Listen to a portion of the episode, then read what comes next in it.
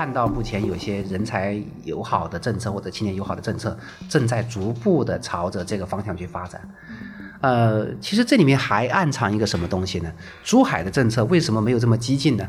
原因是珠海本身城市的吸引力还是有的啊，它不会说一个人为了这个租金就跑去某个地方。我来不来某个城市，我来不来珠海，来不来深圳，更多的还是看我个人的发展，我能不能找到一个合适的这个职业生涯的起点。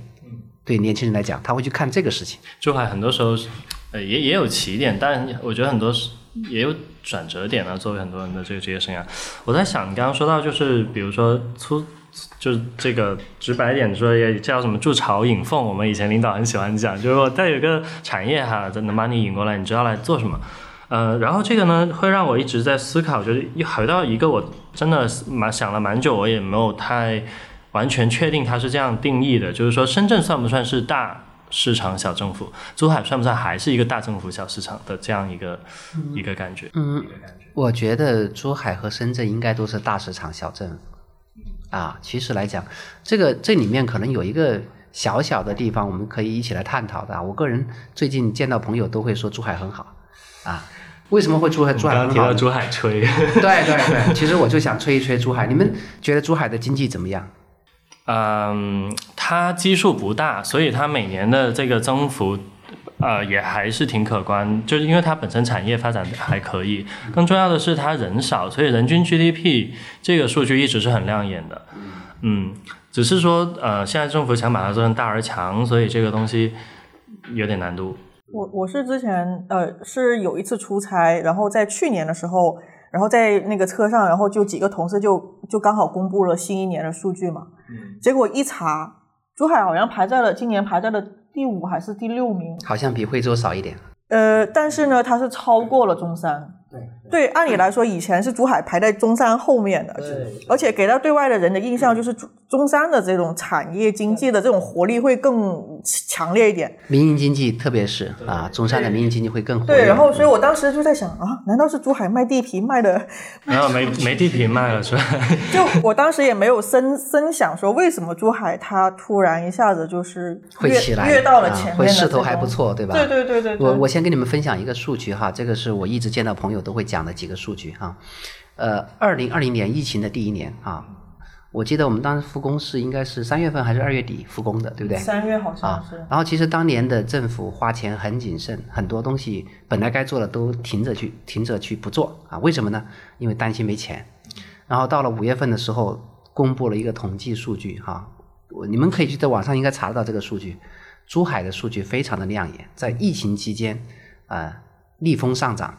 当年这个好像是截止到二零二零年的五月份，珠海的这个啊财政收入同比增长百分之七，就珠海市政府当时很意外啊，呃，居然在疫情期间经济很增长，这这背后的原因是什么？你们可以想一想哈。我们待会儿再聊一下，跟产业结构有点关系。产业结构有关系。但我也想打个岔，就是我听说有一个某国企啊，不不列名字，就是说它其实也是因为有作为国企担当，它要生产口罩。对。啊，那段时间它的口罩收入也呃是非常可观，也充当了它的业绩提升的一个重要。对对对，是没错。但是你要想到，那人人人都在生产口罩，他为什么拿到资源？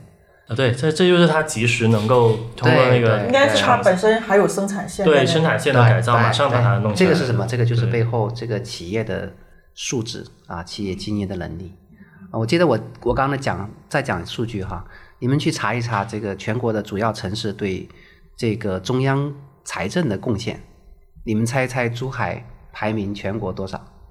这个是按总额来比，总额绝对数字，不是相对数字。中央财政是不是先交给省，再交给？对。那珠海，我觉得应该五十之后吧，嗯，没有那么厚。豆制品，你觉得呢？三十吧。我也在，刚才我在想，就是全国到底有多少个？先先，我先想了一下有多少个省会，然后后来我又想了一下，珠海应该。你是一线，然后新一线，对对对，就是这种感觉。然后我也是大概才二十到三十左右。其实，那你还是比较比较乐观的哈。实际上，我们看到一个数据哈，它前面一位是。山东青岛，后面一位是山东济南，珠海在青岛和济南的中间。呃，我看到那一年的数据呢，珠海给中央财政贡献了五百多个亿，一年？对，然后跟省级财政大概贡献了一百个亿，自留有三百个亿，这么有钱，所以这是珠海的经济实力。其实还有一个数据，之前有一个我在网站上看到的，就是说，啊、我们这个个税起征点提高，对吧？按照道理，像中山这样的城市，它的个税急剧下滑，这在意味意味意味着什么？你们很清楚了，对吧？因为它的主要的收入水平嗯是比较低的，是吧？可能就在这个起征点的上下。嗯嗯珠海几乎没有变化，所以你懂这个意思了吗？所以其实啊、呃回过头来，其实说珠海的经济发展的这个内在的一些质量非常的高，它不是说绝对数字很高，它是内在的质量很高。这个内在的质量，我个人分析，还有我这么多年在珠海深度的观察，从外在来看，你们看一看，珠海的企业都是有很多这种叫什么小而强，就它规模不是特别大，但是非常的强。强在什么地方？可能好多企业都是赛道里面的一个冠军，或者是头部企业。有些可能你平时不太了解的行业，突然听到哦，这个行业里面的领军企业在珠海。他他是不是可以？我可以这么理解吗？就是因为以前呃，就经常有说珠海之所以有这么美的环境，是因为珠海是没有重工业的这种厂厂房啊什么之类的。那刚才说到疫情之后，珠海的这个经济增长依然还是处在一个上升的一个态势嘛，那就可见珠海现在这这些产业，就刚刚你提到的这些小产业或者是中小企业，它实际上是不会受到这些需要的这种生产线或者是它不会轻易受到外界环境的影响。我就接着其实刚刚的话题就是，它为什么从外面看到会变成行业里面的冠军，嗯是吧？小赛道里面大鱼，为什么呢？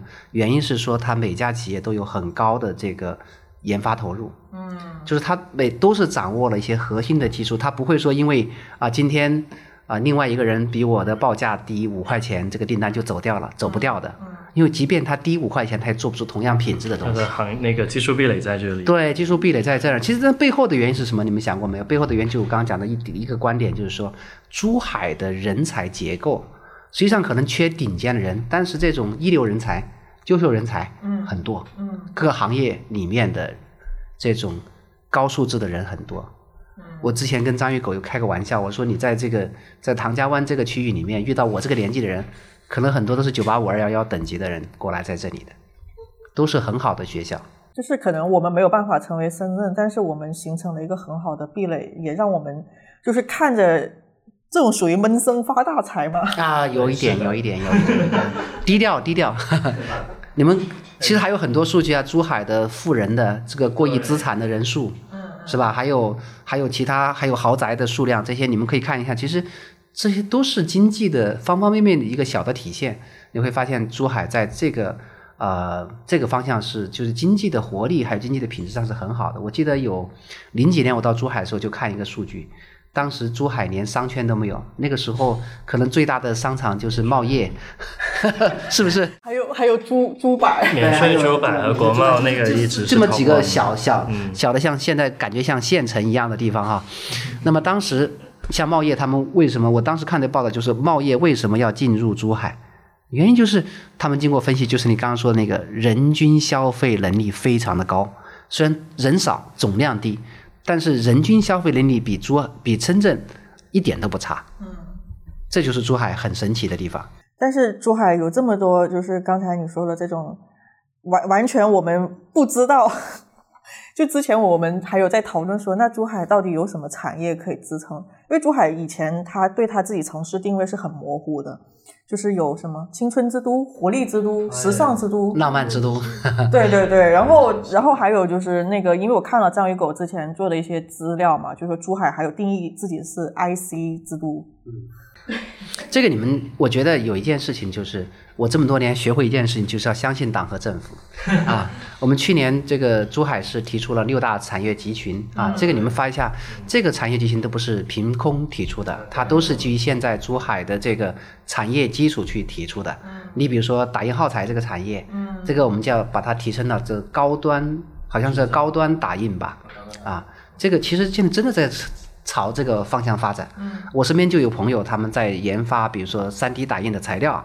研发一些数码喷绘、数码成型成像的一些材料，那么这个跟珠海原来的耗材的这种产品，就是墨水的生产，对，又又往上又走了一步。嗯，那么珠海目前看，从人才储备、从这个经济储备、从这个市场储备各个方向，都有这个产业技术往前走。嗯，像另外还有一些产业，你们可能有可能不在这个产业集群里面，像你们可能不太知道的，你比如说像珠海以前有个很著名的叫许继电器。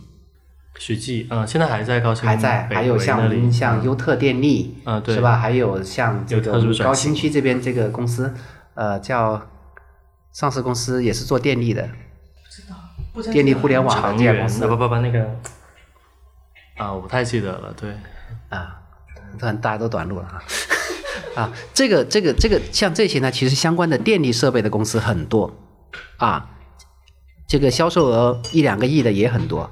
有一次网、二次网的都有，所以你会发现，我们有一个这个像农村有个例子，就是你一个村的人可能都会开不同饭，或者都会做一件事情，这就是你的周围会带动一个产业，就是还是回到刚刚那个啊，你的 IC 企业也是一样的，他创业也是会有一圈一圈的。我上去跟我同事开玩笑说，我同事也有一样的问题，他说为什么我们老是会发现会跟自己的。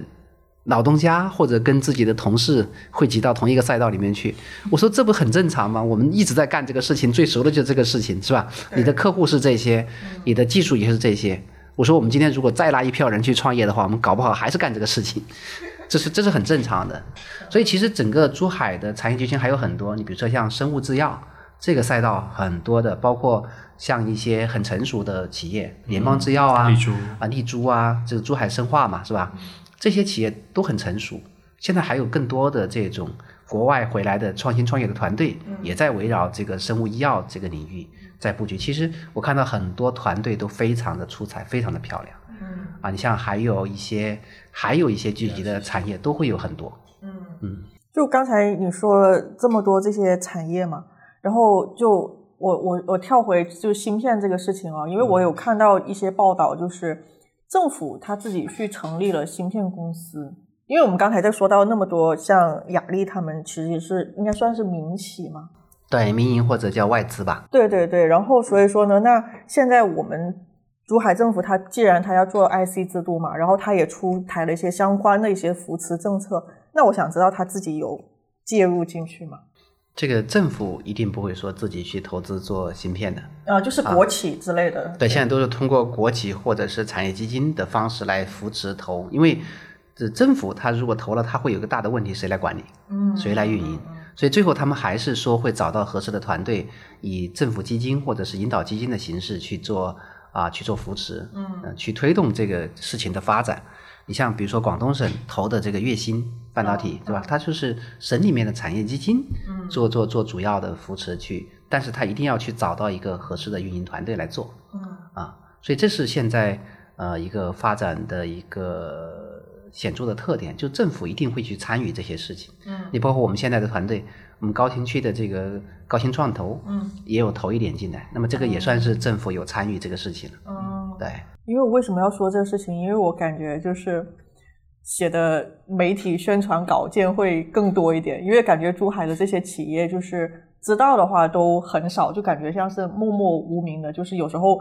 我我因为我不知道不太了解，就是反正外围的人看是怎么去了解这个行业，或者是假如说我家里面有一个小孩子要读高考，然后要报考专业，说哎最近未来是哪个方向？对，就完全就没有一个宣传，就大家都完全。但珠海的就很少啊。这里面其实我觉得我这么多年的话有一个体会，就是珠海啊，包括珠三角的企业在内都非常的务实，非常的低调。就你们刚刚有个词儿很好，就是闷声发大财啊，我们。但这是珠海好的地方，也是珠海有缺陷的地方。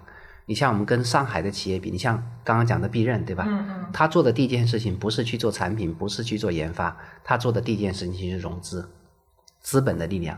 那么在珠海整个 IC 圈里面，哈，我所我所知道的最极端的例子就是易智半导体。他一开始就在走这个资本的道路，但是就算我们觉得在珠海最极端的一个例子，或者叫一个异类，就是 Intel 有投的那家，对，Intel 有投的一家，但实际上他也是实实在在第一天就开始在做研发，这个跟一线城市是完全不一样的。你会发现，一线城市他们都是高举高打啊，今天说我要做 GPU，明天说我要做汽车电子，后天说我要做这个汽车用的 AI 高算力的东西，他们永远都会选到一个很高大上的赛道，嗯吹出一个很好的故事，嗯融资嗯有没有干活？可能真没有干活。嗯但是我们珠三角的，尤其像珠海本地的企业是说，哎呀，你在干什么？哎呀，我在自己做点事情。你究竟在过哪个方向？哎呀，这个现在还处于早期。你会发现他们在干什么，就会关起门来认真做研发。等到有 demo 有什么东西出来之后，可能缺钱了，才会想到说，哎，找找投资人拿点钱。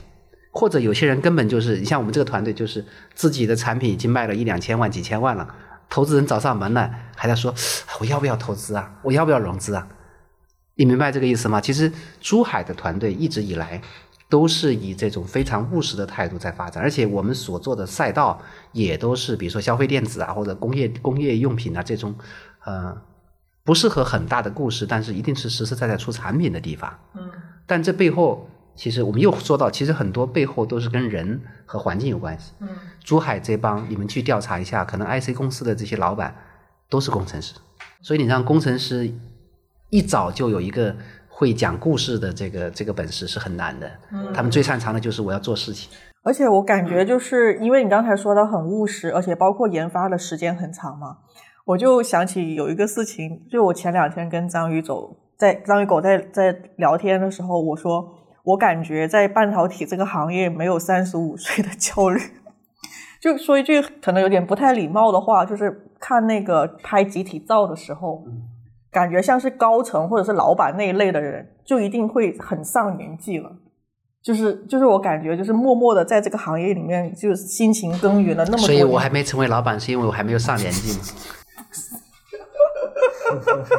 就是就是我感觉像是这样子的，就是因为之前也有看过一些故事，是的，是的，是的。其实这里面你会发现，一个企业要做起来至少七七年以上的时间，半导体领域。但是我想问一下，就是它没有一些生存的一些危机吗？对你说七年，我在想资本的耐心会不会也是一个问题？就是如果没有资本，呀、它靠自己早期资本真的是很没耐心在这个事情上。那么现在才会发现很多这个呃天使也会投半导体，嗯，他会说等七年十年，因为现在嗯像互联网这个热潮过去之后，已经没有特别快的事情发生了。嗯你比如说像我之前待的公司云州智能，它是一零年成立的，嗯现在已经十二年了。其实资本已经等了它十二年了，对，其实他也他出生真的是时光荏苒一个无人机，一个无人船。不过他现在确实有自己的一栋，对吧？这个对对对楼啊，对，它也慢慢做起来。其实嗯这里面就是你会发现这种呃偏硬件看得见的东西呢，花的时间就会越长嗯啊。你刚刚提到这个，比如说高层老板年纪都会比较大，这是有原因的哈。我们跟你简单分析一下你就知道了。嗯比如说你是一个呃本科刚毕业二十二岁，那你要做到一个比较好的工程师，大概可能需要到二十六七岁。嗯然后这个时候你可能会当一个小主管，会当经理。那么这个时候呢，你可能会开始有一些小团队，那么周围会有一些朋友、同事。那你可能到三十岁的时候呢，会接触到一些有价值的客户。嗯那么这个时候才会发生什么事情？你自己会发现，嗯，有些市场机会不错。可能也就在三十岁上下的时候，你会去想一想，我要不要创业？那么这个时候，你的阅历，包括你的技术啊，包括你做事做人的这些积累，到一个层次，但是有可能你还是不会自己出来创业。为什么？那个时候你会发现，有三十五岁的、四十岁的人跟你讲说：“哎，兄弟，我觉得我们可以一起出去创业。”为什么？三十五、四十的人，他们可能经过前面十几年的积累，第一个温饱问题解决了，啊，不会缺钱缺得很厉害，嗯他可能三年五年收入比较低，他也可以活得比较好，啊。但现在可能房房价上上来之后呢，会会会这个会难受一点啊。但是我们之前那个年代，他们确实是这样子的。那么这些人呢，他其实看准一个机会，他手上又有一堆三十来岁的骨干作为他的核心团队，嗯那可能就搭起一个创业的框架了。嗯嗯那么这么一创业，到他们这个有机会照合照，可以讲故事，讲讲这个成功的经历的时候，那可能就已经四十来岁，就是你们看到，那么确实这个东西比较烧脑，你会发现有的发际线很高了，是吧？有有地中海，有的就是白头发，事情就是这么来的。嗯，呃，但但这种就是我们叫他连续创业者，或者说就是他们写在 BP 的团队介绍里，他作为 CEO 或者首席科学家，这个资历啊，就是就是跟他年纪是正比嘛，呃这个非常能能可让投能做芯片的人一辈子能创两次业，应该是到极致了。哦，呃，其实刚刚我们已经到了第三部分嘛，就是珠海的聊到珠海的芯片的这个企业的一些呃，能不能做大做强？那刚刚看到一些问题啊，就是呃特别的务实，也特别的低调，也可能特别不会讲故事，也看，然后呢，叉 P 也写了一些机会，我们我们这个。机会部分我觉得是特别有意思的，就是说，啊、怎么跳出珠海看世界？然后珠海是小河里的大鱼，那呃，产业的优势怎么引进这个？这个大鱼，然后就是怎么做大做强这个轻资产的环节。那这些我觉得，呃呃，为什么说这些是珠海的机会呢？就其实怎么就第一个来说，我觉得是已经是很难了。就是说，你跳出珠海，你只能像我啊，我只能看深圳，我看不到世界，你知道吗？是因为深圳的楼太高挡住你的视野了吗？挡住了我的视野。其实我我大概是这么想的哈，为什么我要我觉得这三个方向珠海可能会发现机会呢哈？原因是为什么？因为我还是回过头来讲，珠海有很好的一些基础，对吧？我们刚刚前面都介绍到一些，人才还有聊历史到一些，，嗯，有有有历史的渊源、啊，有因为历史的渊源有什么东西？就是我再讲多一点点哈，历史的渊源，你比如说珠海现在，举个例子，我在二十年的从业生涯当中，我有朋友已经在北京、上海的一线城市、一线大公司里面，嗯，做一些事情了，嗯，那么这个对我们来讲是不是一个可以用的资源？嗯，是吧？这就叫渊源，嗯嗯，这是一个，这是其实，那么我手上的这个资源其实也是珠海城市的资源，只要我是在珠海做事情，它就会变成一种城市的资源可以用的。嗯就是像像是一张网，然后把这些对感觉是平时没有连起来，但是需要的时候它一定是会我连在为一起的。我为什么会说一定要跳出珠海去看世界才能找到这个机会呢？原因就是还是我前面讲到的，珠海为什么这么多企业无法做大？原因其实我们很多时候就是低头在做事，没有抬头看路。嗯是吧？你但是珠海的这个 IC 公司呢，很容易陷入的就是说，深圳要什么，就是你说的，我只能看到深圳，是吧？深圳要什么，我的客户要什么，对吧？因为我们做的都是一些呃三年的事情，嗯甚至两年的事情，可能也不会超过五年的事情。那什么意思呢？就是我们做的都是比较短期的，甚至长期的，比如说下一个十年、未来五十年，嗯我要怎么布局、怎么发展？因为珠海的企业体量不到，但是体量我觉得是另外一回事。但首先是我们不去这么思考问题，我们永远看到深圳的客户需要什么。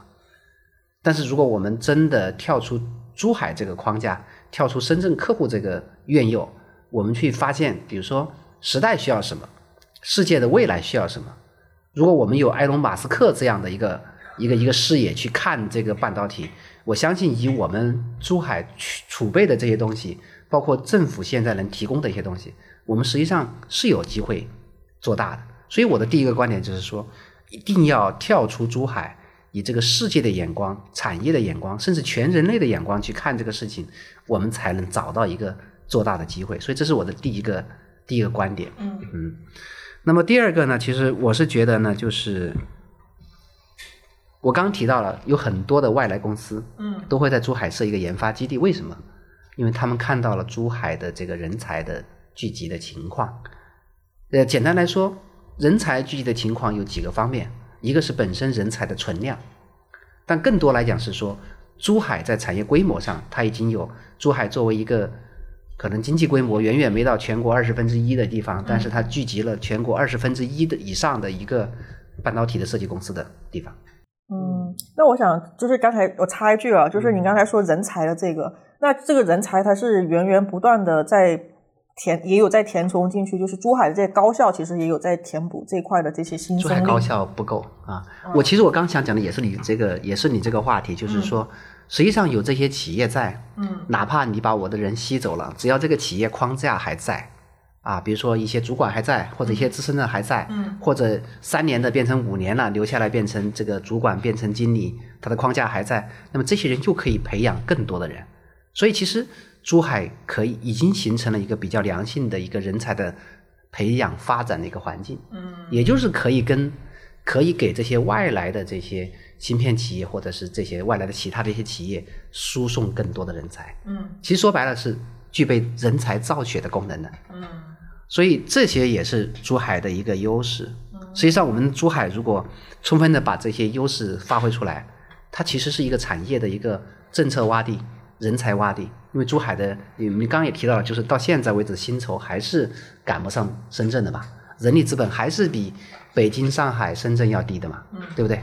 那么其实还是有有很多的优势可以发展。所以这是我第二观点，我们要充分的发挥这个产业的一些优势。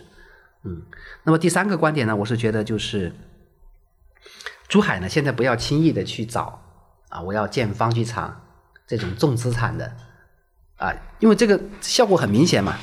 合肥他做的这个事情，很快就把整个芯片的产值做起来了，对不对？它的效果也很明显，同时也带动了很多的设计公司去他那边，他就把这个合肥的整个产业做起来了。嗯但是珠海适不适合走同样的路呢？可能是很难的哈、因为你们这你们可能不知道，就是做方具厂，它有很多的问题。第一个，需要很强的电力供应。那么珠海本地其实是发电厂，金湾发电厂它已经是属于这种可能要落后的产能，因为它是热这个煤电啊。但是台台山核电站可能也不是主要供珠海的，是吧？但深圳可以，为什么深圳有大鹏的核电站？哦，大亚湾，对，大亚湾核电站，这是有机会的。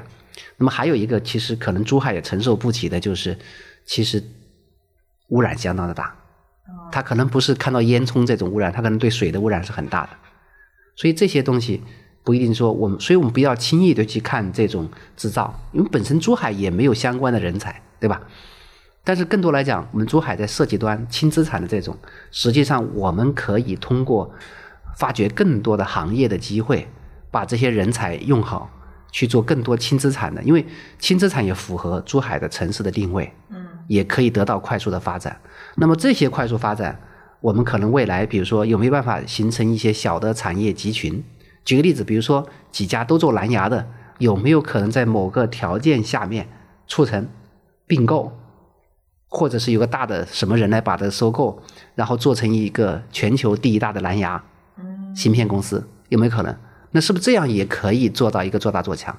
但是前提是你真的不要轻易去分散自己的力量，比如说去做方局，是吧？做封装，做做做做做这些东西。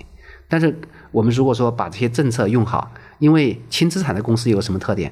主要的投入就在人，人。嗯那么人其实珠海现在两百万人，你供个两万人的这个优质生活是可以供得起的，是不是可以倾斜的？但这两万人如果供出来，整个产业发展就大不一样。所以我觉得把握好这些，应该是珠海还是有继续发展的机会。所以我们现在不用眼馋合肥呀、或者谁谁谁发展的怎么样，但是我们一定要发挥好自己的优势。其实未来一个阶段啊，尤其是现在芯片热潮过后，你会发现，比如说武汉的那个叫红星，是不是？嗯啊，嗯嗯，一个千亿级别的烂摊子，对，这个搞不好会是，武汉是可以承受的，珠海是承受不了，对不对？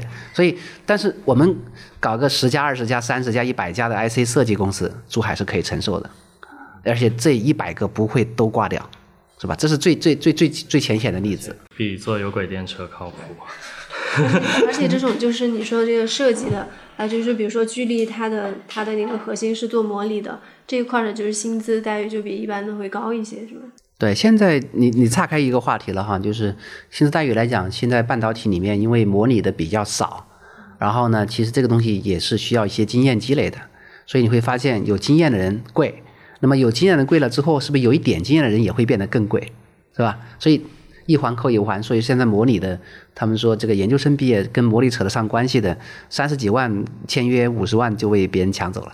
哦，比互联网大厂的应届毕业生还值钱。所以现在横琴非常非常想把澳大毕业的那个研究生跟硕士都留下来。想得美啊！他一年才几十个，对对对，没错。中兴、华为什么这些这个大公司都是眼馋着口流着口水在那里等着的。哦，然后其实我也没有岔开，就是就是因为这一块是做设计的嘛。然后你刚刚说到，就是比如说像像晶圆厂啊，还有封装那些，它这些的话，在在中国其实还是做的比较好的，就是有其他地方在做。但是这种呢，在就是整体芯片呃芯片那个生态里面，它算是比较就是简单的。然后，嗯，但是更难的一点的话，可能就还在设计方面，就技术含量会更高。对设计，你如果特别强调模拟的话，我大概可以分享一下我的感受哈。模拟这个东西呢，它有，呃，怎么说呢？它可能前期呢，有些时候呢，在设计端可能缺乏一些很有效的工具。啊，有效的工具呢，你比如说我做数字的，如果工具够好，我通过看仿真的波形呐。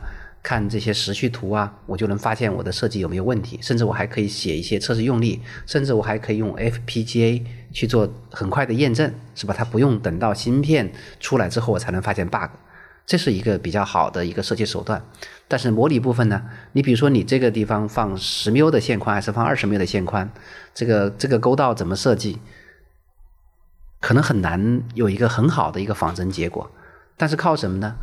你会发现，比如说你出去这颗芯片出去，在十个应用场景里面没有问题，但是在另外两个应用场景里面有问题。那么这个需要市场的检验，那么一检验一来一回可能就是三年的周期，你可能才会更新下一代。所以你会发现，为什么在这个赛道里面，国外公司仍然是最强的？他们一设计出来就知道芯片的可靠性是怎么样的，芯片的功耗优化是怎么样的，是吧？芯片的这些性能是怎么样？这是靠什么？这是靠他们比我们中国多花了几十年的积累。所以模拟这个赛道，更多来讲，现在目前这个阶段，他对经验的要求是很高的。其实前前段时间有有密集的报过好多篇新闻啊，就是国外好像是有大学还是有什么用人工智能的方法，已经可以实现用人工智能来设计这个数字 IC，不需要人。嗯。但模拟的可能还做不到。E OK，那 EDA 它这个会偏哪边，还是说都会通用？EDA EDA 的话，其实也就会分这个模拟和数字的 EDA，数字有是会有一套，模拟会有一套。然后其实数模混合哈，包括模拟，它最后呃在总综合的时候，它会有另外一套啊，这里面还有可靠性啊这些在里面。所以 EDA 工具里面，我可能也不太十分的清楚，但是种类也是十分的繁多。嗯嗯。那我想知道，就是刚才您不是有说到。毕业生这个话题嘛，我顺延了一下。我想知道，就是因为呃，刚毕业出来的，他一进到公司，他就能担当一些比较稍微很基础的一些东西，或者是他需要还需要人教他，还是怎么样的一个过程？就是这个就要看你的这个毕业的背景了。你比如说，很多比本本科毕业，他根本就在学校没有做过项目的，嗯，那么就需要到了公司以后，先给他一些学习培训，然后再有老人带着他做一些项目，逐渐积累，可能要经过一年左右的时间，他才能够上手，嗯，放心的让他去做一些事情，嗯，啊，其实我个人，呃，之前也也经历过这样的过程。我们其实来了之后，大概有集中培训一个月的时间，但很遗憾，后来我没有进这个芯片设计的部门啊，我去了系统设计的部门。那么芯片设计这块，我之前自己的理解呢，其实从方法论、逻辑、工具各方面来讲的话，大家学习的速度都会很快。但是具体到你设计的这个模块，你比如说你实现的功能，那这个里面的一些 low 号，它就是可能是需要啊踩坑，需要撞得头破血流，或者是类似，甚至还要付出惨痛的代价，才会得到一个很好的提升。所以你会发现在芯片领域。资深的人，嗯，是吧？有能力的人，你会发现他以一个问题来了之后，他知道该怎么做，很快速的做好，他跟这个新人的差距会很大，啊！但是一般来讲，做数字的，你可能三年五年也，如果说你自己够努力的话，资质又不差的话，三年五年就可以成为一个比较资深的人，嗯。然后呃，我还想到就是，嗯，其实芯片行业也是一个就是快速变化的很多新技术的诞生，现在甚至像。嗯，你说的这个人工智能的，甚至我还听说像 Risk Five 这种，也是呃一些很很当然有有点理想化的，呃当然也很大机会的一些一些变化。这些是不是反过来就是要求这个行业里的人不断不断的学习，一直要知道新的东西？那肯定，这个行业。应该不是一个夕阳产业，它不会说消失掉啊。但是刚刚我记得我们还要聊一个小话题，就是芯片到底是不是高科技？你们认为芯片是高科技吗？我我一开始以为是高科技，因为你想想，就是进入到主流媒体，然后大家都身边的人都在热议，感觉应该是高科技的。可是我去搜的时候，然后其实搜到了半导体，然后半导体其实就是刚才你有说到是诞生于就是五六十年代，我想啊，那它不是高科技吗？它它其实是这样子的，这个你叫看高科技的定义，你比如说你觉得是要上天下海是高科技。那可能这个芯片不一定是，但是这些上天入地的这个设备里面一定会有半导体的芯片。嗯。啊，但是芯片它是不是高科技呢？你要分好多种类的芯片。嗯。你举个例子，像一些技术已经成熟的、品类已经很成熟的这一类的，比如说像我们现在做的多媒体，普通的多媒体这个领域，它其实更多的来讲是一个工程化的东西，就是技术已经没有什么问题，更多是说你整合技术的能力，整合出来的效果。那么这个呢，其实它的科技含量并没没有那么高，嗯，但是呢，芯片里面也有很多科技含量很高的东西，比如说有些创新创业团队他们讲的一些东西，比如说我能在原来三分之一的面积上面实现什么什么功能，那么这个可能普通人很难做到的，那么这种它里面一定是有它的最核心的科技的东西在里面。那么回过头来，你刚刚讲的那些行业的变化需不需要持续的跟踪学习？答案肯定是一样的，就是。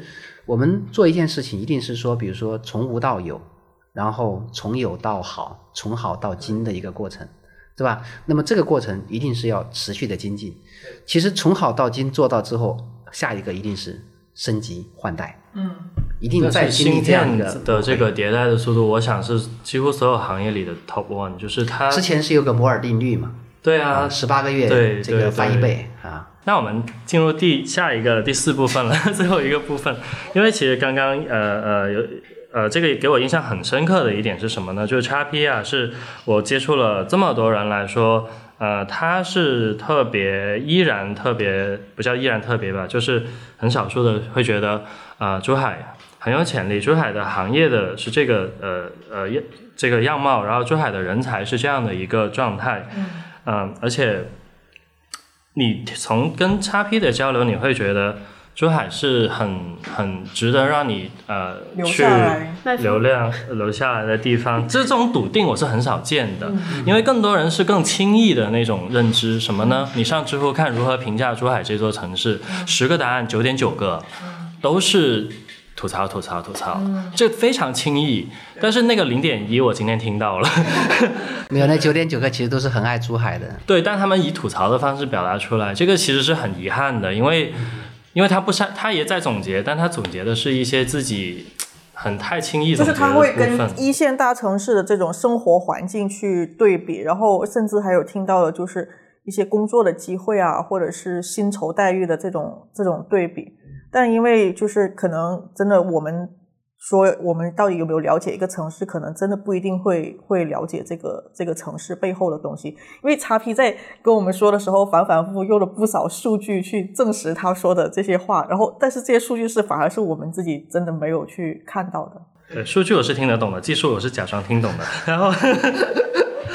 这个有点像那个设计里面有一个叫临近科技的，就是一个东西设计的很好，我们就不去吐槽它了，就它就在身边就默默的服务你。那知乎上可能就是大家觉得就是珠海好的就就闷声发大财，就没有去上面去说这些东西。对对，今天我看到一个观点是说啊，有的人关心什么不关心什么，就在群里看得到，但其实我想说，很多时候啊，那些真正关心的人可能是不讲话的。或者真正看好珠海人是不讲话的，嗯，这这跟人的性格，甚至就是慢慢也塑造了城市的性格。因为我一直觉得珠海是不太擅长、不太有这个意识去讲自己的故事。其实我我这么说吧，哈，我在珠海应该是今年正好整整二十年了啊。其实我刚开始来珠海的感受是什么呢？就是我之前在武汉上的大学，哈。来珠海的时候，我会觉得怎么会这样子？为什么？因为当时好像八点多九点，我在凤凰北路一走啊，走在走在这个凤凰北路的路口，发现居然一个人都没有。啊，当时我妄想这个那个时候还年轻，连女朋友都没有，妄想在情侣路上去有一次美好的邂逅，发现没有人，啊，我是从那个年代开始逐渐见证珠海后面的发展。你看我们最开始来的时候，整个港湾大道，我会感叹哇，珠海的马路怎么这么宽？珠海是一个不会堵车的城市，那你看现在是什么情况，对吧？其实珠海的发展呢，它有有快有慢。那么最近几年其实是在飞速的发展，我的感觉，尤其是最近几年，其实我刚刚说了一句话，就相信党和政府，这个不是说一个开玩笑的话，是很认真讲的。我记得应该是在零三零三年的时候，华发新城开始开盘售卖，你们知道当时那个广告词是什么吗？不知道那时候才十三岁啊，暴露了。广告词是许珠海一个未来。哦，你现在再回头看华发新城是不是就是当时讲的珠海的未来的一个样子？嗯，其实是这样子的，对对对。所以总结下来，我看到珠海的方方面面啊，你想二十年的发展，有社会方社会面的，社会面我仍然发现我们这个珠海人的素质越来越高。你会发现现在去什么地方，有人主动排队，是吧？我们在路上看到过马路啊过马路的，我们会车主动、嗯主动会有车会让，对吧？还这些小的细节，包括你会看我们的公园，其实垃圾几乎很少，是吧？很多人周末都会在公园里面待着，走完之后你会发现垃圾很少。嗯，这些其实你看珠海有人主动去监督这些事情吗？没有，其实都是珠海人的素质决定的。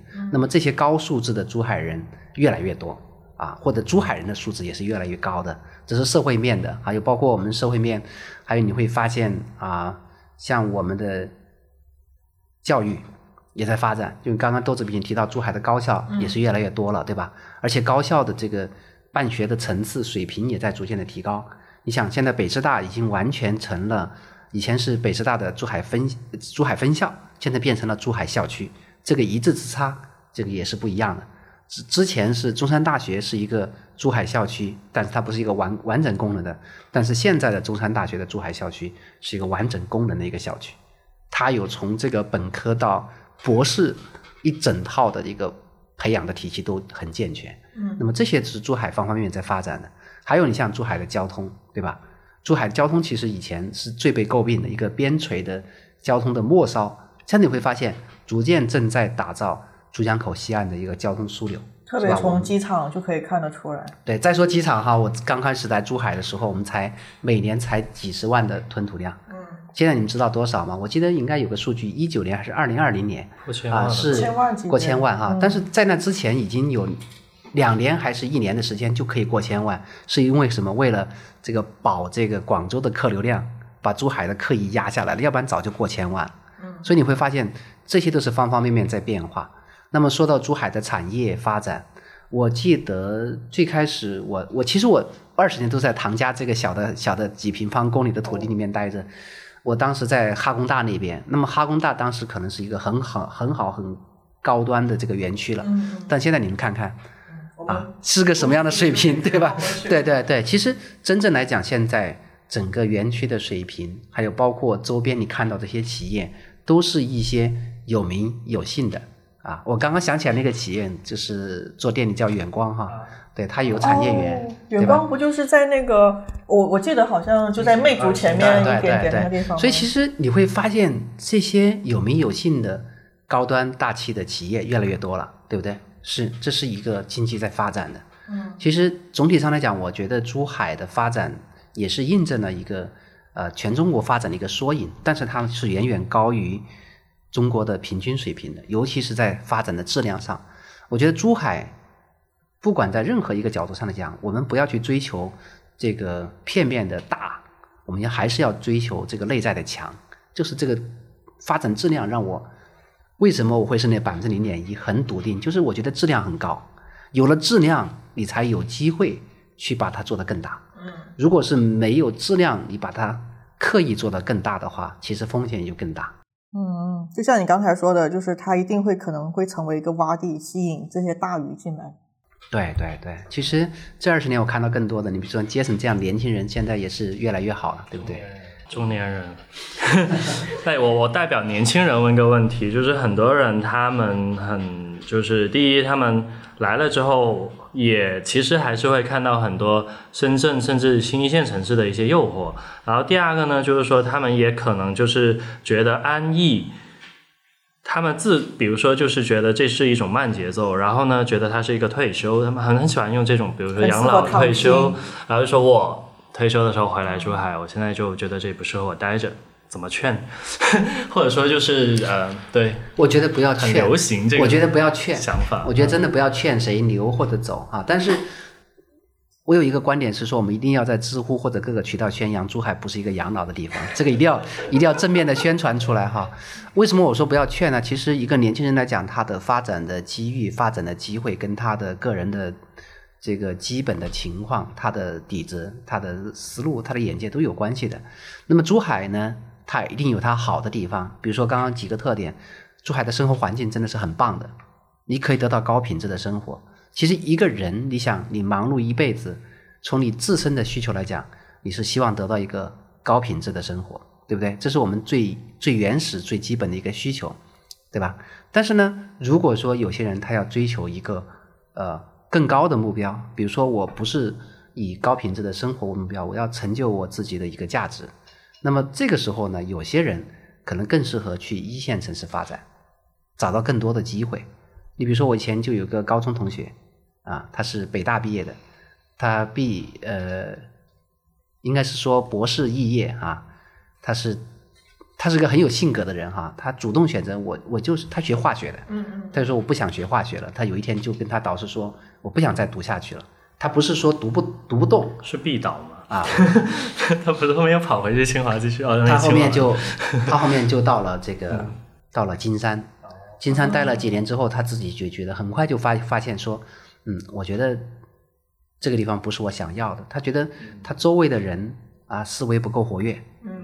他周围想参加很多活动，想找到一些志同道合的人，比如说网上那些极客或者那些开发者，很难找到这种人，所以他选择去了上海。哦。那后来又去了北京，啊，现在是我们奈雪的茶的这个供应链的总监，他跨行跨的很多。那么他的发展轨迹就是说，如果你是追求这样子的，那可能你如果看到别的城市有好的机会呢，我觉得其实可以去的。嗯。但是我比较建议的是说什么呢？你不管怎么样呢，你如果说有机会接触珠海的，多看一眼珠海，多感受一眼珠海，在这城市，尤其是年轻人，刚毕业的年轻人，或者是初出社会的来讲，珠海的好呢，可以给你带来几个以下几个方面的好吧。我个人觉得，第一个呢，你会先学会不要那么浮躁的去看你的周围。浮躁是什么？浮躁，你比如说深圳，我就感觉挺浮躁的。深圳在我的客户群里面有一种。这种浮躁的氛围，就是他每天都会面临很多的需求，他完全无法沉下心来说，我一定要朝着某个方向去做某一件特定的事情。每天都有客户来跟你讲，我要这个，我要那个，你怎么去选择？但在珠海，你有个机会，可以像我们今天这样坐下来静静的聊天，我们可以分享，你也可以静静的去思考，我到底要做什么，我到底要往什么方向走。所以，年轻人是有这个机会的。其实年轻人刚入社会的时候，你说你想在一年两年突然怎么样？我觉得基本不可能。嗯，就刚刚提到的是吧？你还要学很多东西。最基本来讲，你要跟五个人倒水，你先从什么人倒？这些都是这个是知乎热榜问题。对，这都是很基础的问题，你是要从头学的。那么这个时候，其实你需要一点点慢，需要一需要一些沉淀。嗯，那么珠海的环境非常适合你。然后还有我刚刚提到的，珠海其实是有很多的优秀的人才，一流的人才很多，你可以在他们身上学到很多东西，所以你周围的人并不差。但是反过头来是说，你在这些人的肩膀上，如果能踩上他们的肩膀，你就有机会踏起到更多东西。但这个时候你会发现，珠海的城市格局，它始终不是一线城市，它无法给到你一线城市的视野、讯息、思路，对吧？你这个都没没法给到，所以我刚才说到我们要跳出珠海看世界。嗯，其实更多来讲，如果在这个时候你的水平啊已经发展到很高，珠海这个城市已经配不上你的野心的时候，那你真的是外面有很广阔的天地。那么反过来，我相信到了某个阶段，你还是会发现，嗯，珠海还有你你值得留恋的时候，你可以再回来，但是不是说回来养老。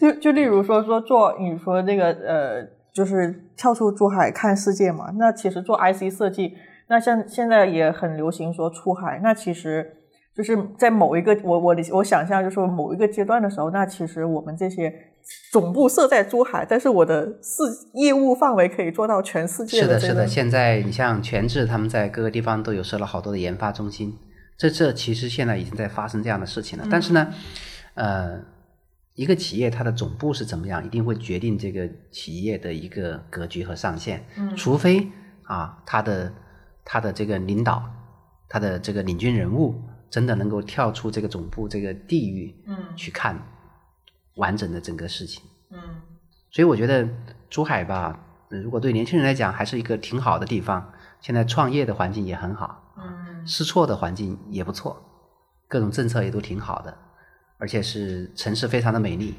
所以它，我觉得至少有一点就是说，珠海不会给你一种压抑，不会让你抑郁。你会发现，就是一线城市这个抑郁症的人很多，对吧？自杀的不少。但珠海，我觉得，就算你遇到什么困难，你都不会发生这种事情。对，就是抑郁的时候就跑去看海，然后就很开去大海里心。面呼喊一下。啊，说不定就缓过来了。嗯，所以我们要问一下最后一个问题吗？对，就是是二十年为什么一直留在了珠海。对，就是也是我们发条咸鱼固定每次要问一下嘉宾。嗯、其实我觉得，如果讲我个人的话，可能没有特别多的意思。就是我觉得我自己有很多的缺陷，让我留在了珠海。啊，这是我的能力配不上我的野心，所以我就留在了珠海。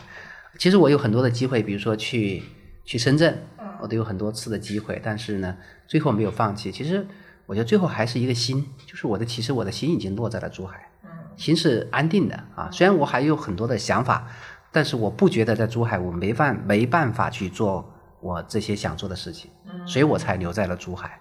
可以慢慢的做。呃，也不能再慢了，我觉得现在，在创业公司不能停？对对对，所以现在年纪比较大了，这个也得快一点。